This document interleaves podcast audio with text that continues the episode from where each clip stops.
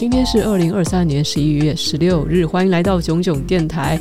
呃，又是我们的囧星会客室时间。今天来到现场的老师是相当年轻的面孔啊。其实我当初在看他的资料的时候，确认好几次，因为他的那个经验真的是蛮丰富的，这头衔有点多。那总而言之呢，他是一位经验丰富的职涯咨询师。好，让我们欢迎陈伟成老师。嗯、老师您好，Hello，Hello，大家好，九九好，大家好。好，呃，我光是听到这个头衔，我就已经有点不知道该怎么样跟大家介绍。因为我当初第一次讲的时候，我讲错，我想说是咨商师吗？哎，其实不是。但是因为我看您的这次要带来的这个很特别的课程哦，是线上课程，对，里面有很多我觉得是心理学知识的要素。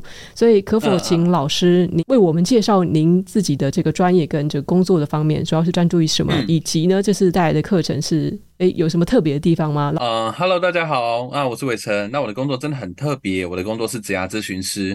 呃、我在这个行业已经十年了。那十年前其实一直到现在，从事这一行的人都非常的稀少。那我们的工作在做什么呢？简单来说，就是和你讨论接下来你的职场、你的工作可以怎么样发展。无论你在思考说，哎，我要不要继续留在现在的工作，或者你觉得我到底适不适合现在的工作，或者你开始要说，哈，我要不要自由工作或斜杠呢？等等的部分。那这些呢，都是我们职涯咨询师会和你讨论的。那我们和智商啊有一点不同，那智商师呢啊心理师他们很擅长是在原生家庭啊，可能压力啊等等相关的处理。那我们特别会着重在职场啊，你到底适合怎么样方向的这个部分来讨论。简单来讲，您的工作就是如果有客户。他对于我要做什么工作，或者我适合做什么工作，或是我现在如果想跳槽的话，该怎么样去建立自己的新的能力也好，去拿到资格也好，这些都是可以向您请教的吗？我们在做咨询的时候，其实真的包含很多层面。我们开始会了解你的背景状况，了解你的资历，然后接下来会用呃心理学的工具，无论是理论，或是排卡，或是测评，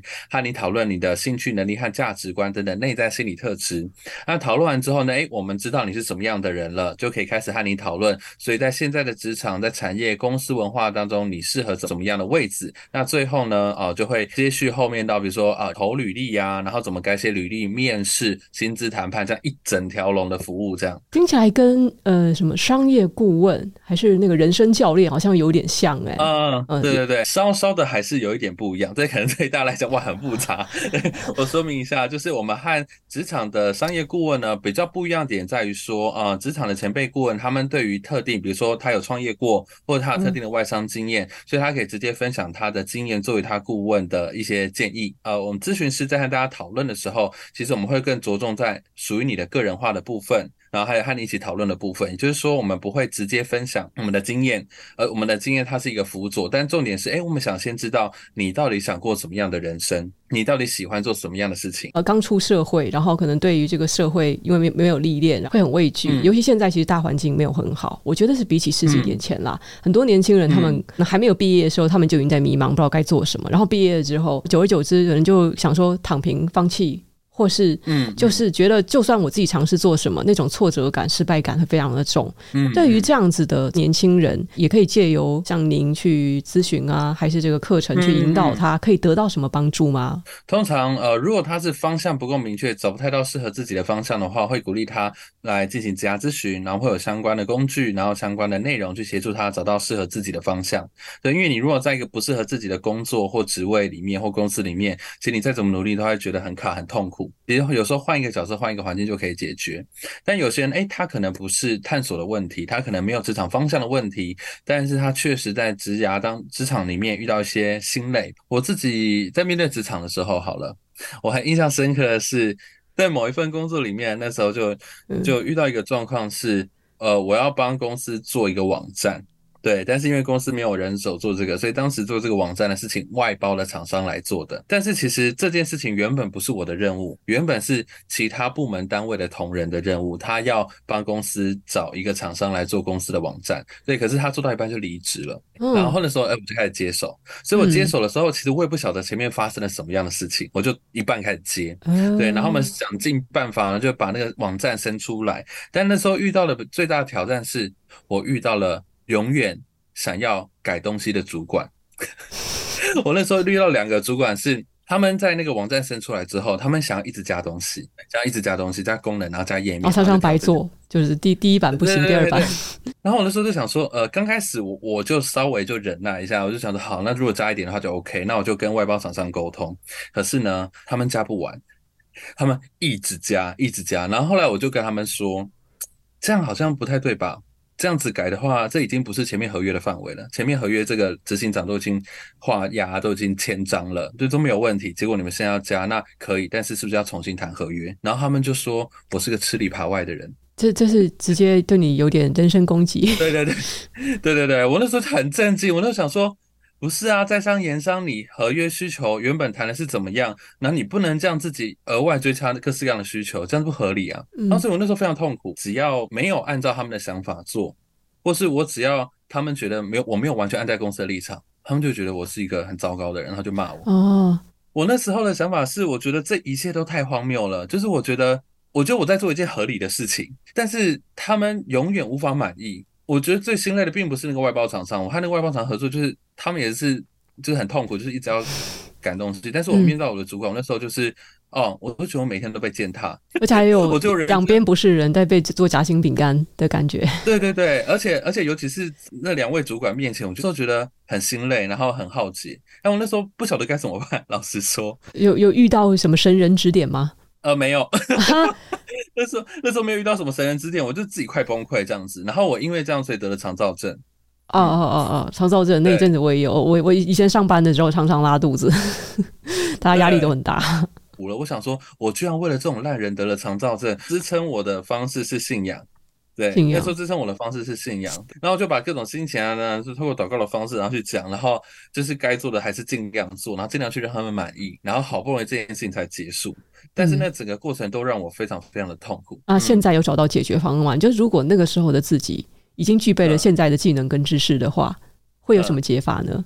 其实我觉得最难的点是说，我可能可以理解概念。可是当时的我的心智能力还不够成熟，我可能可以理解说，比如说我就要建立这些，就不甩他们。可是当时的我因为才刚进职场，然后他们都是十几年的主资深主管，这样都是公司里面很老前辈，嗯，没有办法说出口，然后也不敢拒绝，所以也没有疏解压力的方法。工作以外还是有做一些其他事情啊，然后一些其他的活动。可是，一想到上班要面对这些人和事，我就会。再次又觉得痛苦，嗯、就只要没有离开，就会一直觉得说，我还是要再困在这个地狱里面这样子。我如果我现在来看的话，我现在心智能力已经强大到说我可以拒绝了，我可以表达了，我现在可以好好表达，但我以前不敢。嗯、对，我觉得说到一个要点，我觉得很多人在工作里，或者说在人际关系中，他们处得很痛苦，是因为他们不懂得拒绝。他们觉得好像拒绝了之后错的就是自己，我没有满足别人的期望，或者说我是不是很弱，我连这种事情都撑不下去。然后后来发现，其实你应该要讲不，但是在我们年轻时脸皮薄薄的时候，真的不知道我该怎么踏出那一步。然后，即使我踏出那一步之后，那种莫名的自责感，我要怎么样自己去调试？像像这种事情，呃，不知道到底是要去看书呢，要去我要去学一个心理学知识呢，还是我要经由什么练习，这样子可以再强化自己的思维？我以前因为那时候还没有深入的钻研心理学，虽然有念心理系，但是因为我们那时候念的是共通领域的心理学，就是每个领域都有碰，没有特别钻研智商相关的。那我后来学了相关的基础，我就发现啊，原来心理学有讲到一个关于建立心理界限的概念，嗯，对，就如何去呃建立你和其他人之间互动的原则，然后表达不舒服的地方等等。就后来发现哦，原来有这一块，但我那时候真的完全不知道。对，但是我后来开始学的时候，就发现哎，有一个有趣的事情，就是哦，对，我要建立界限，我知道了，那怎么做？对，这一件怎么做？讲的很容易啊。对对对，我我我那时候在查了一些网络上面文章，我想说哦，就就我有点不太，就是好像。有看了一些东西，但又好像没有看到东西，嗯、对，就很很常遇到这样的状况。就是我那时候有点不太知道怎么做，嗯嗯，对。然后所以后来呢，我们就是在各各种探讨论啊，然后研究当中呢，后来我们把这个方法明确下来，就是练习制定我们和其他人互动的原则，然后练习表态，然后练习表达。可是这个东西它是一个能力，它不是说今天我们就要看看书。嗯，就会了。就比如说，就大家不可能就是只是看看一些什么自媒体怎么经营，然后所以你突然哇，就是他一定要去尝试和练习。嗯，对，这个是我们这一次的很很重要的目标了，就希望可以通过这样的工具陪伴大家练习，一直到大家真的具备了这样的熟练的能力为主，这样子。具体来讲，说的练习是指就是要进入那个对话情境中跟人家对话，嗯、举例来说，好像是像是我们前面讨论到这个啊不。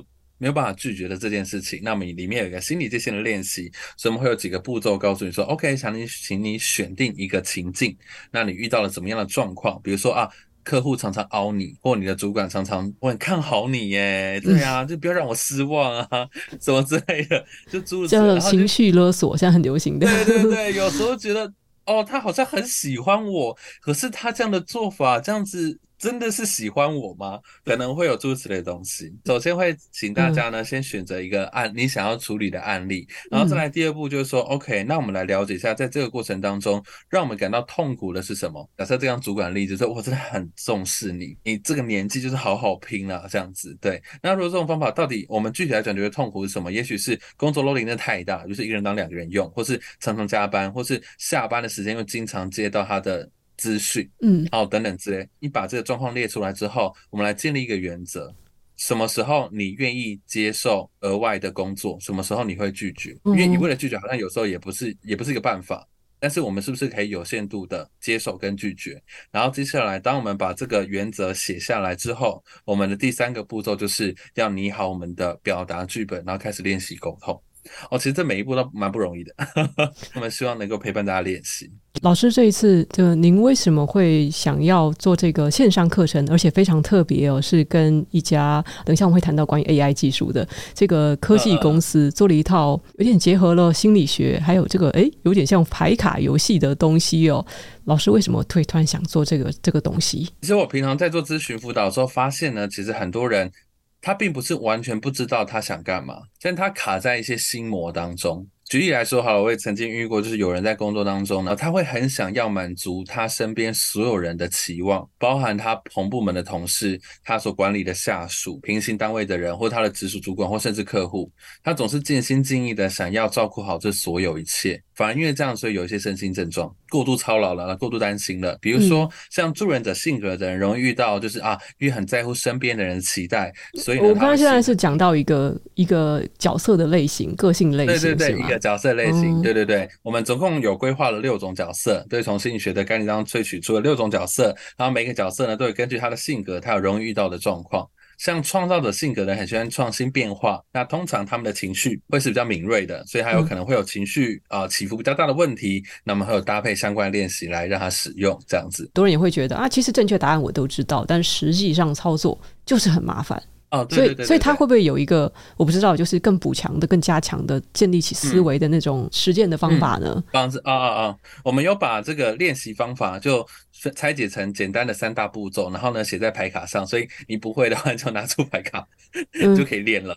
对对对，就像一个教具一样，就蛮方便的。哎，说到牌卡课程配合的教具。牌卡真的很特别，角色卡我听说那个是代表的一些人格特质，想跟老师讨论一下，就是诶，大概有哪一些的类角色类型？老师您自己知道自己是属于什么什么人格特质？啊、我们的六大性格的话，包含啊，很、呃、很重视人际关系、人的感受的助人者，助人者。很喜欢变化创新的创造者，然后再来是很喜欢研究分析的思考者，嗯、再来是很喜欢行动和尝试实践的实践者，然后还有喜欢说服和影响别人的影响者，还有希望建立流程、组织制度、秩序啊、呃、SOP 的组织者，大概有这六大类型。然后每一个六大类型呢，都是心理学家他们过去做了调查，然后把人初步的呃归纳出这六大性格。比 MBTI 那个少很多哎、欸，只有六大类型，哦、这样真的只有六种吗？哦、对对对，哦哦，你可以呃，我们实际上在解读的时候，我们会去看它六大性格的分配比例。哦，哪几个是相似，哪几个中等，哪几个弱的，所以它会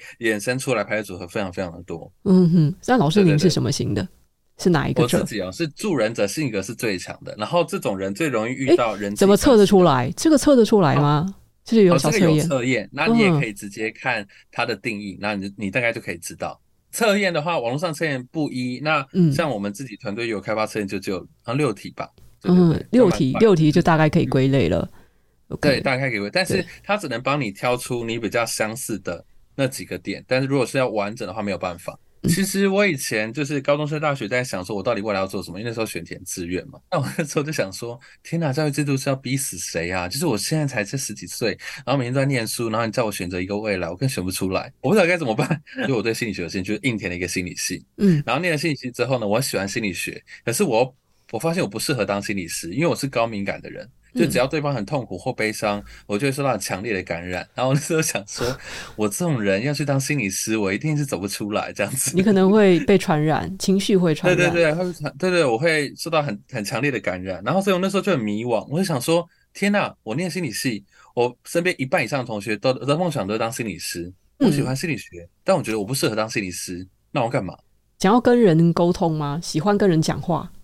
这是不是？呃，深入深入对话是可以的。嗯哼哼。我那时候大概在戏上很常扮演，就是同学们或学弟妹的那种，也不是感情导师，就是在听他们讲一些心事和烦恼这样子。嗯。对，就会很喜欢倾听、协助大家，然后聊聊这些东西。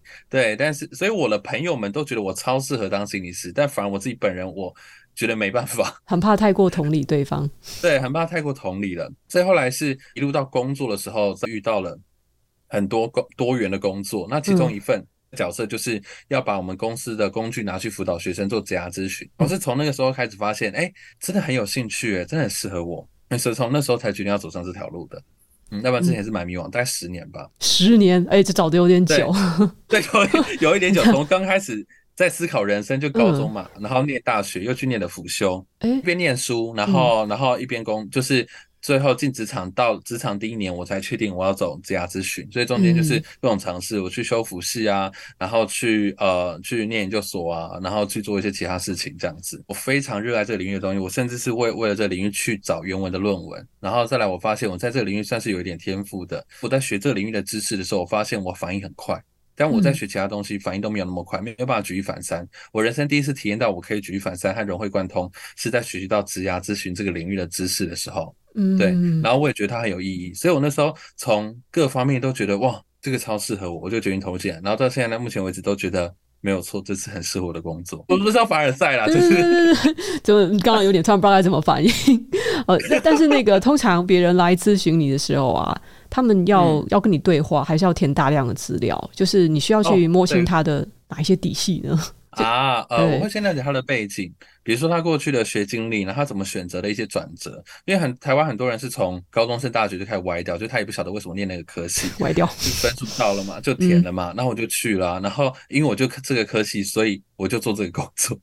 要不然有的人可能是家人的期待啊，一定要先了解他的背景，再了解，哎，他有没有收入上面的限制，比如说房贷、学贷啊、车贷啊等等之类的，哦，会了解这些状况，然后接下来我们会用。呃，牌卡跟他对话。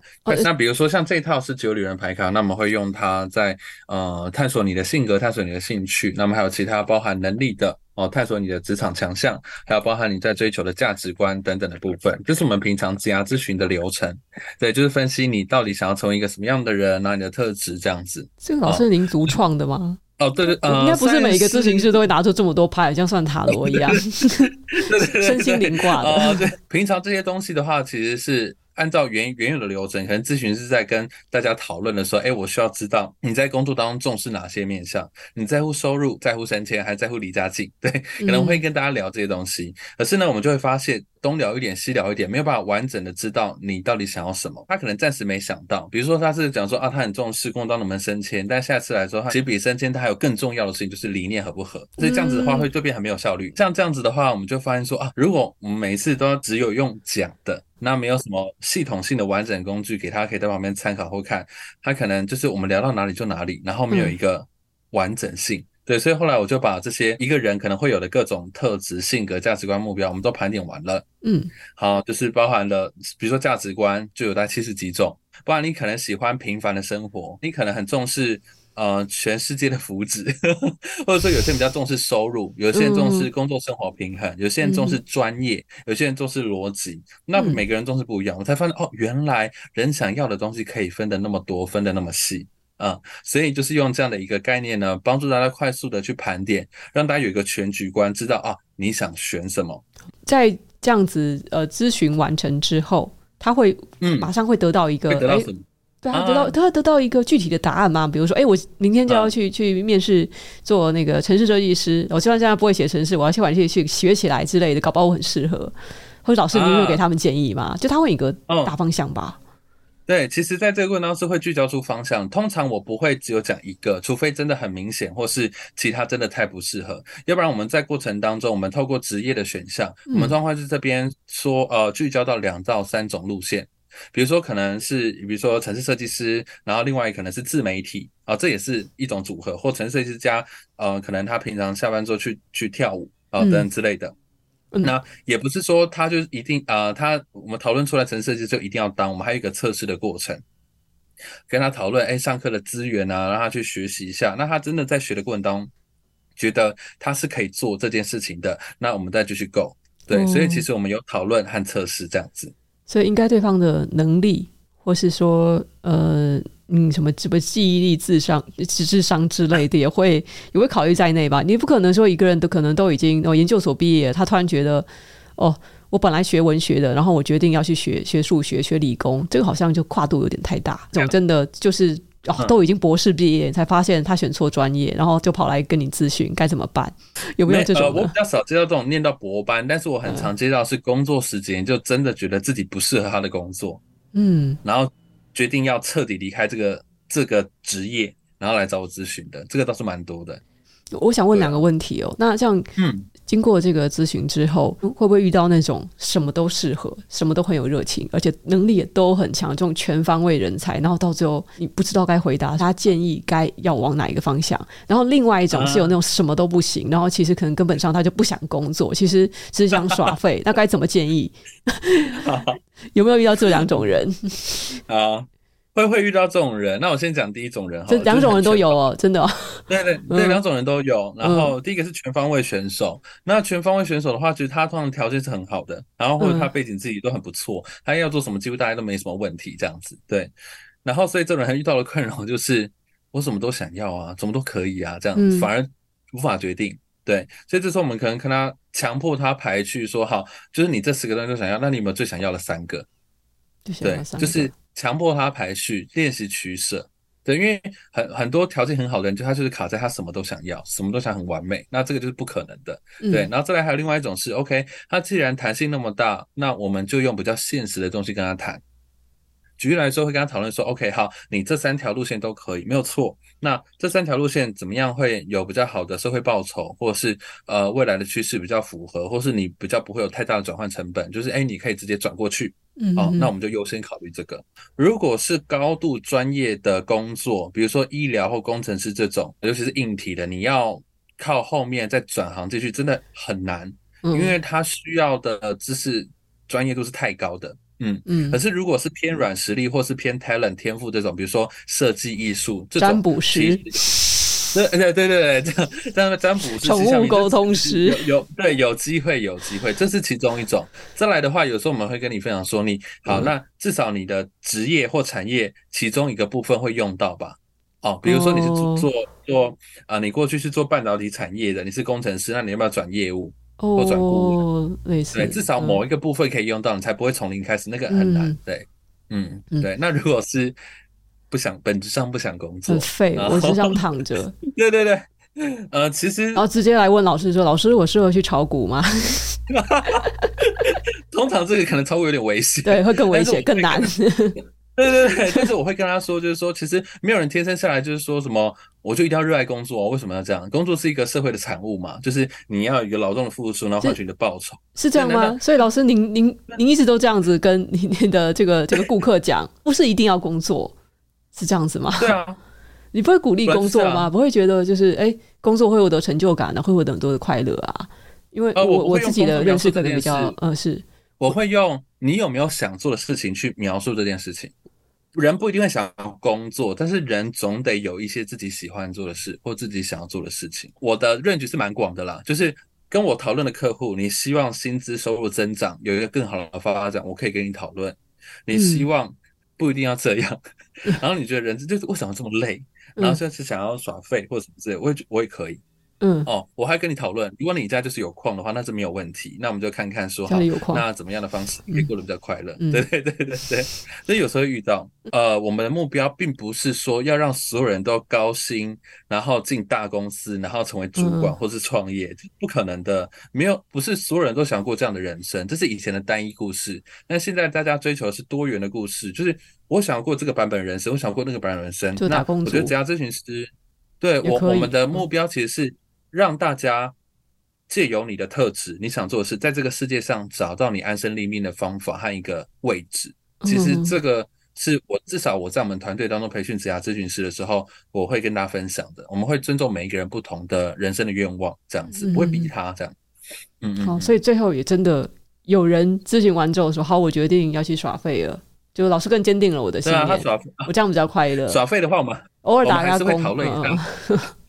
对对对，大概是这样。我们就是讨论说，嗯、那你总得要生活吧？那你如果没有收入来源的话，你是不是还是要找个基基础的工作？嗯嗯对，那可以怎么设定？这样，我们还是往这方向去讨论。哦、老师的 range 真的很广，就是哎，不工作也没有关系。对，range 真的。职涯的选选项中有不工作这个选项，然后大家记得了。这个这个社会是，但是你必须要有一些，对你可能要要有一些条件啦，要有一些条件，要不然就是你找一些比较简单基础的事情来来做这样子。嗯，对对对。那老师，你有没有接受过那样子的？呃，就是有人是来问你，我现在工作不快乐，然后但是具体来讲啊、呃，可能是有烦恼，他不知道该怎么解决那个烦恼，就像你之前的那个很惨的那个经历，或或是说啊，我感觉不快乐，但是我也说不出到底哪里不对。通常我们可以借由什么方法去厘清呢？呃，如果是前面那一种的话，我会先聊询问一下他面到的状况到底是什么。比如说，很多人遇到跟主管沟通的问题，或者是他他他觉得工作有些地方不太适合他，那我就会询问他说：“哎，他有没有沟通过？那沟通有没有效果？那如果真的没有效，那就是 quit 啊。对，但是、诶、如果连尝试都没有尝试过的话，我们可以先尝试看看。反正要么你原本都要走，你是不是可以先尝试看看？嗯，这是我的风格，可能跟大家。预设的那种，就是鼓励大家成为成功人士，这样子其实 都不太一样。可是，像是老师，如果您就建议对方要 quit quit quit，你不会觉得，如果一个人的心态他老是在逃避，就是他会非常频繁的转职，然后但他没有发现是他，因为他习惯于每次一遇到问题，他就不会想去改变，就只会逃避。嗯，而且他等可能年轻的时候还可以这样做，等到年纪大一点之后，他发现。稳定性不够高，然后又老是换工作，然后他在职场上就会越来越缺乏竞争力，因为可能换工作也越来越难了。嗯、然后之后就会工作其实也没有找的比以前好，也会有人陷入那样的困境啊。嗯、这样老师你还会鼓励说哦，你就逃避啊，你就 quit 啊，没有关系吗？嗯，从这个角度上来讲，如果是这样的话，嗯、如果是这样的话，呃，我会看他所处的状况是怎么样的状况。有些人确实他过去的 pattern 一直都是这样的，就是只要遇到什么状况他就 quit，他遇到什么状况他就 quit。这样子，所以遇到这样，我如果发现他过去已经有这种经历的话，我就会呃有这个假设，然后再跟他讨论，我们这次要不要挑战看看？可是有些人，他就算过去是这样没有错，所以他现在待的工作可能真的很环境很糟糕，比如说他主管会霸凌他，嗯，对，他愿意霸凌，或者说他们公司就是犯法，或者说他已经加班加到一个就是身心症状他就开始出现了，那我就跟他说，身体健康还是很重要的，要不然你最后赔不完。嗯对对对，所以有一些紧急状况，我会鼓励他说：“你要不要试试看离职？要不然，如果平常不是紧急状况，我个人比较稳健派，我会希望大家可以走一个保守稳健的路线。嗯，对，就是你找有一个下一步的方向，大概知道要怎么做，那你再离职等等之类的。嗯，但有时候会有紧急状况，或是真的太荒谬，但大家会觉得说啊，是不是我的问题？是不是我不够好？是不是我的抗压性不够？啊，对，有时候会遇到这样的人。刚刚我们有提到情绪控管的问题。这个对这个我感觉这个会扯到心理学，是就是关于就怎么样去稳定情绪，哦、嗯，怎么样让自己的这个心态上更好。像是老师您的课程，我有看到，呃，有总结出非常丰富的是六大技巧，或者心理学技巧。呃，可否跟我们透露一下，像是到底要怎么控制情绪这件事情有什么进步吗？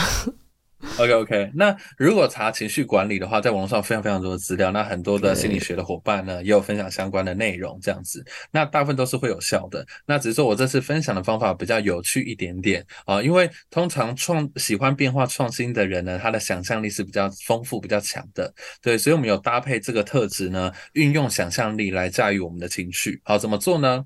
呃，这个这样的一个灵感来源来自于我，呃，有一个在做叙事治疗的前辈导师。还有我一个在做教学 NLP 的朋友，对，然后我就结合了这样的方法。这方法呢，实际上他说，我举个例子好了。嗯，当时呢，我的呃导师他就问我说：“哎，伟成，你讲你这个肠躁症的状况，对，嗯，你觉得如果用一个比喻来形容，你觉得这个比喻像什么？肠躁症比喻？对，比喻。他说一个形象化比喻，我说，呃，那大概是调皮捣蛋的蓝色小精灵吧。对，然后他说，哦，为什么是这个形容呢？我说，哦，因为他很烦。他，但他不会要了我的命，但就是很烦，就是你就会很麻烦，然后觉得心情不好这样子，对。所以首先我们做的第一件事情就是先把我们的感受用一个形象化的比喻把它拉出来。其实这很神奇，有时候我们就觉得啊，我心里就是啊各种各种情绪，然后也讲不出来，或者出不来，对。所以这时候我们用这样的方式呢，去描述它和描绘它，把情绪命名，然后这是一个。把情绪和我们拉开距离的一个很棒的方式。再来呢，我们就会开始去思考说，OK，那这个调皮捣蛋蓝色的小精灵，它一定不是二十四小时都很强，对吧？它一定是有时候突然闹你，有时候也不知道在哪里，对不对？好，对。那接下来我们就会开始试图去找出，好，OK，那这蓝色小调皮捣蛋蓝色小精灵，它什么时候比较弱？嗯，它什么时候会变弱，或者说它不会影响到你？然后这我可能想说，嗯，就是。哦，完全没有压力的时候，或是没有我讨厌的人的时候，然后我觉得这个肠躁症就是比较，或是工作压力很少的时候，嗯，那肠躁症就不出现，嗯，对，所以这时候我就出，我就找到了，哎，克克制肠躁症的这个武器，克服这个小精灵的武器，对，所以呢，也就是说，透过想象力的方式，先把这个感受抽取出来之后，我们去找到我们的武器，发现它的弱点，也就是说，在我们的心里面，过去我都觉得这是一个。我就是肠躁症啊，很痛苦诶、欸，我就是一个问题，嗯、我遇到了天大的难题。嗯、那我们试图去削弱这个感觉，所以它是一个很有趣的做法，它不会碰触到你太多的什么过往的阴影啊，或是黑暗啊，但它就是直接去改变你对这个东西的感受，这样子。嗯、哦，所以把它拟人化，我让它感觉变得可爱了。但这样子就有办法控制吗？就它为什么不听话、啊、怎么办？有办法控制它吗？哦。哦有呃，像我自己在和大家谈的时候，我举个例子好了，像之前有一个朋友在跟我聊，然后就稍微用了这个技巧，嗯、就说哦，他说他很害怕遇到陌生人，他就很紧绷、很紧张，对他觉得他有那个什么害怕害怕面对呃社社恐哦，对社恐，他觉得他就是很严重社恐这样子，嗯、然后就那时候就是哦，OK，那你觉得这个社恐的时候，你觉得这状态像什么？他说好像会出现一群蜘蛛爬上他身体，这样我说哦，好具体哦。对，很痒这样子。对，然后后来我就开始跟他聊，哎，那什么时候这蜘蛛开始出现？他他为什么要出现呢、啊？后来我们聊聊的过程当中，就发现，哎，其实蜘蛛刚开始出现，其实是原本原本他想要在大家面前表现出很好的样子。嗯，哦，它原本刚开始只是这样而已。嗯，然后那时候蜘蛛开始出现，但后来有点失控了。嗯，对，就这蜘蛛开始失控。然后当我们聊了很久，去改变我们对这个。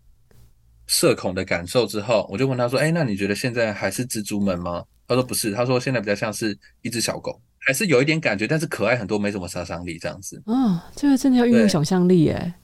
对，这是要运用想象力，所以我特别推荐给想象力强的人练习，就是不是所有的人都适合这个练习。对对对。对。对，但我们特别为想象力丰富的伙伴量身打造这种练习，他们通常可以很快。嗯、比如说我在做咨询的时候，他们有时候告诉我说啊，我觉得就像是蟑螂啊，就像是什么歌吉啦，就像什么催狂魔啊。嗯、然后他，他会不会让所有的情绪都变成了恐惧？对，哦哦，不一定不一定，有的人会告诉我他，他觉得他在一个迷宫里面。嗯，哦，他在一个迷宫里面，然后他也可以告诉我那个迷宫长什么样子，然后多深啊，多大，什么颜色这样子。嗯，嗯，对，我们就用这个方法。对，我觉得这是一个有趣的新方法，跟大家分享。第二个心理学技巧，嗯、我觉得也是可能现在很多年轻人，不管在职场还是生活里面，都会蛮需要的，就是要怎么样往前看，嗯、不要太过的记住你过去遭遇到一些不好的事情给你带来的那些呃负面的感受，啊、对。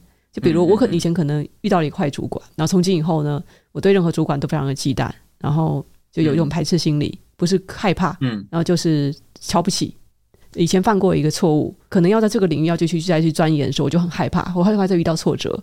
对啊，就像这种过去到底该怎么去摆脱？嗯、这会有什么小技巧可以摆脱吗？嗯，当然，如果说不同的流派的话，会有不同的用法。对，比如说完形的或完形用法。对，那我觉得呃，有一个比较简单的做法是改写想法的信念转化。那在我们这次练习当中有设计。那我们怎么进行呢？我举一个很经典的例子好了。曾经有一个朋友就告诉我说：“老师，我觉得我的人际关系真的很糟糕，口才也不好，没有朋友。”那我比较好奇是什么样的状况会让你有这样的感受呢？嗯。然后他就告诉我说：“哦，因为我觉得我的好朋友只有两三个，然后每个礼拜大概就见两三次吧，然后只要聊了一个多小时之后就聊不下去了，就不晓得可以讲什么话题了，这样子。嗯，然后那时候心里听到我真的是充满问号。人家说，哎，其实一般人的好朋友两三个其实蛮合理的，就是合理。讲年纪大了之后不会有那么一大帮朋友了。对对对对对。然后而且一个礼拜哦，一个礼拜你。”每个礼拜都见，还好吧？两对见面两三次，然后都还可以聊一个小时，然后才没有话题，我觉得很了不起耶！就是对啊，感觉连接蛮紧密的。对对对对对，我觉得这一切都很好啊，嗯、对等等的，所以我就带他去还原这这个事件的本身。我就跟他说，因为其实他最后心中他留下来一直是那些他负面的评价和结论，或者说他经历这件事情，他不断反复回忆，可他反复回忆之后，在心里面留下来是什么？留下来就是他负面的自我评价。我们很多时候我们会经历一些事情，然后这件事情之后，我们心中就有一些负面的结论，嗯、这个世界就是烂，毁灭好了啊！老台湾的老板都这样，主管就是这样，是他自己心里的投射，就是哦，就是他有很强烈的，嗯，对对对，他很强烈的这个想法，所以我们会鼓励大家说，哎，你先回到就是事件本身的描述，对，事件本身描述，哎，其实。原来，如如果你只是讲说啊，我两三个朋友，然后每个礼拜都见面两到三次，嗯、然后聊一个多小时，就就差不多。其实这件事情本身并不会带来任何痛苦的情绪或杀伤力，而是我们如何最后连接到的解读和评价是什么。嗯、所以我们会带大家做这个练习，就是哎，我们不要那么快，不要那么快带到一个负面的结论。嗯，我们先停留在前面，前面这件事本身其实并没有杀伤你，哎。我们用新的想法来覆盖旧的想法哦。这边有一个很重要的练习，就是一定要用新的想法覆盖旧的想法，因为很多时候呢，直接叫他不要想负面的想法，他就是越想越多。对对，没错，对，叫钻牛角尖。对对对，叫你不要想，你就一直想；呃，叫你不要抽烟，你就会一直想抽烟。对，所以这并不是一个好的方法。所以我们要用新的自我认同和新的习惯去取代旧的想法，就像复习一样。对，所以我们会带大家做这样的一个练习，然后慢慢让大家可以哎，越来越调整自己的想法，这样子。呃，老师，我想询问您一个我蛮个人的问题，就是，嗯，其实我发现我都年纪这么大了，我还是很容易被别人影响，就是我自己坚定的一个信念，哦、就比如说，哎，我觉得可能帮助人比较重要，然后达得到多少钱不是那么重要，嗯、然后我觉得就是自己应该是怎么样比较重要，而不是别人评判如何。这样子就是我自己的价值观，我常常不稳定，被人家这样子常常讲讲讲。就比如说吧，就可能我们会遇到一些酸民，他就跟你讲说：“哦，你流量那么低，又不搞笑，你就很无聊。”然后这时候或多或少，我们本来坚持的事情就会受到动摇。我是一个非常容易受影响的人，所以我想要知道，就是呃，还有救吗？这样子，我可以用什么样的小技巧去呃，好好的呃，去去弥补的这一块。当然可以啊，当然可以啊。嗯、呃，我以前是一个超讨厌我自己的人，到现在可以有一点喜欢自己，对，我已经花了蛮多时间的。这样，我以前甚至讨厌自己，讨论讨厌到说，我觉得这世界上不要不要有任何人记得我，然后我就这样死掉。哦、这是我以前大学的时候人生目标。嗯，忧郁症的时候我会这样子，不要用，希望我就是不要记得我，大家就忘掉我吧。对对对对对啊！所以有时候大家来咨询，或者平常大家在听节目的时候，就想说，我这样还有救吗？有。但需要有正确的方法和时间。就比如说刚刚这个状况的话，我觉得会有两个层面啊。第一个层面的话是练习呃隔绝其他人的的评价的这件事情，嗯、啊，包含比如说建立界限啊，然后就是哎，我们可以有意识的不去看，嗯，好，或是看到了怎么办？因为这其实同时牵扯到另外一件事情，就是这表示说我们内在的自我价值感并不是那么的强烈。哦，可能没有自信啊，或是没有办法真的相信自己的存在是有价值的，或是自己是一个很棒的人，这是没有办法的。所以这时候我们可能再进一步跟你聊说，哎，是不是有很多负面的自我对话卡住你了？哦。嗯，平常炯炯会有很多负面的自我对话吗？嗯，生病的时候会有，而后来看比较多的，就是帮助自我对话的书之后，就稍微好一点了。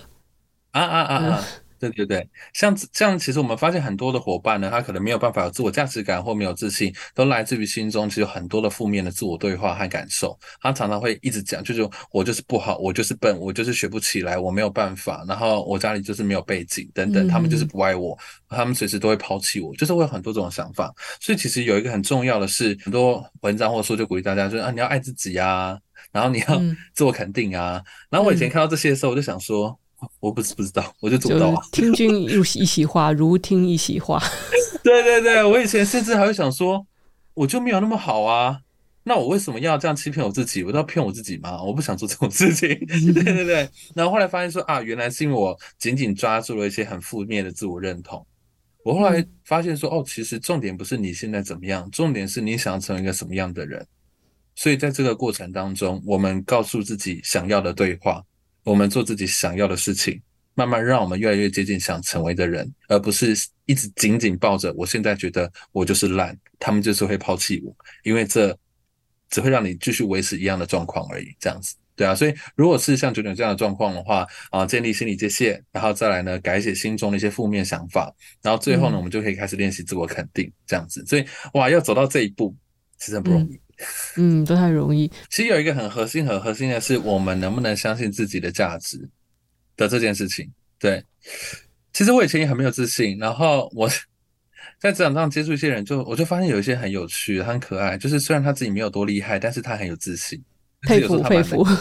对对对，就蛮佩服的。然后后来看多之后，我就想说，嗯、不对啊，这样的人都可以那么有自信，那我为什么要没有自信？还有一个比较根本的，其实是我开始练习喜欢我自己哦，还有练习收下其他人对我的赞美，练习喜欢我自己付出努力的每一个部分，然后不会觉得那是理所当然的，不会觉得我的努力是应该的，或是就是基本，而是我会觉得我有做到一些事情，所以还不错，很棒。最后，我们还是要就是诶，再进入业配环节，因为没问题，这一次看到。老师，您跟 Voice 一起共同推出的这个课程哦，哦，就非常高科技，哎、嗯，搭上了这最近风潮的 AI 啊，所谓的 AI 的这个技术，暂时如何的融入这个课程呢？能跟我们分享一下吗？好，呃，那其实主要是透过排卡，那我们会知道这些练习的步骤，透过牌卡也会帮你点出你的个性，还有容易遇到的问题。再来，如果比较详细的操作的话，我们会搭配课程，这些都是呃比较传统，大家好熟悉。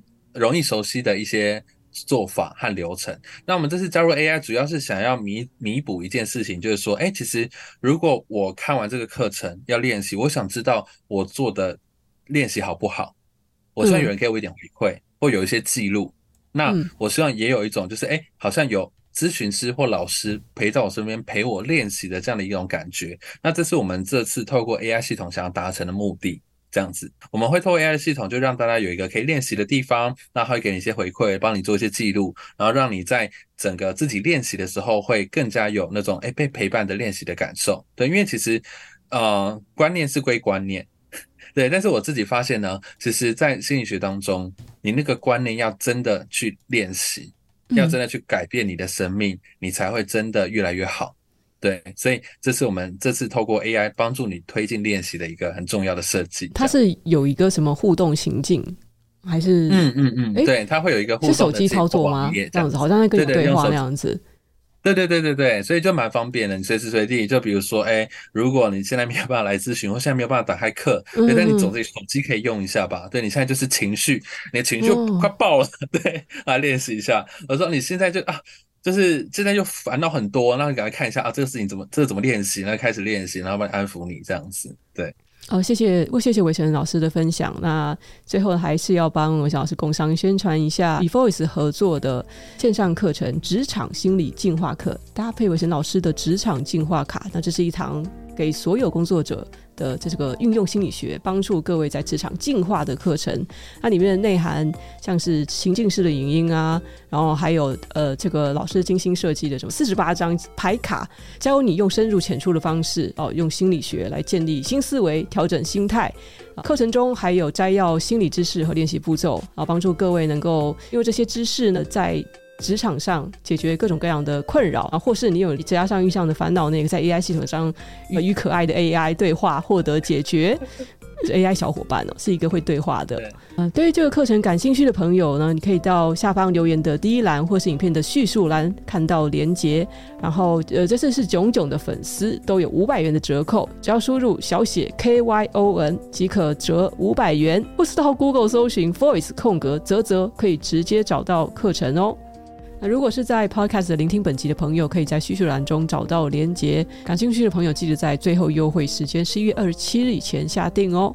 今天谢谢伟新老师来本台分享，受益良多，受益良多。呃，有有机会得到哪哪天我又中年失业了，就是真的需要去咨询一下，算我便宜一点哦。给你很大的优惠，OK，好，谢谢啊，谢谢老师，我跟大家说拜拜喽。拜拜，感谢大家，大家拜拜。我们的这次的募资到十一月二十七号哦，那欢迎大家可以参考，谢谢大家，拜拜，拜。